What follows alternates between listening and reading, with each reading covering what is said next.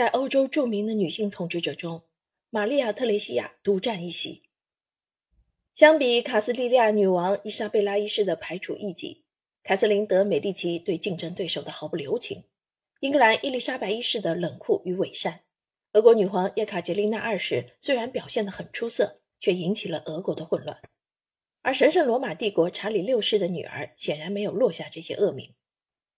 诚然，她也有缺点。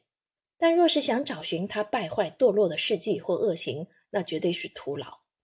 相反，他旺盛的精力、令人欣喜的工作能力、惊人的食欲、强健的身体、好战的脾气、对平庸丈夫的忠诚、对十六个孩子的细心关爱，以及作为哈布斯堡王朝的一份子，他所持有的对欧洲命运的政治信心，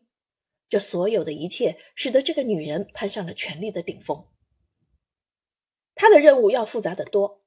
该王朝的世袭国只有一部分被纳入神圣罗马帝国。哈布斯堡系统的几个最重要的成员国有荷兰、匈牙利、特兰西瓦尼亚和巴纳特，意大利不在其中，也就意味着奥地利君主制度的命运与神圣罗马帝国并不紧密相连，并且还有某些以德语为官方语言的邦国，例如巴伐利亚、萨克森与汉诺威，已公开寻求脱离哈布斯堡王朝的统治。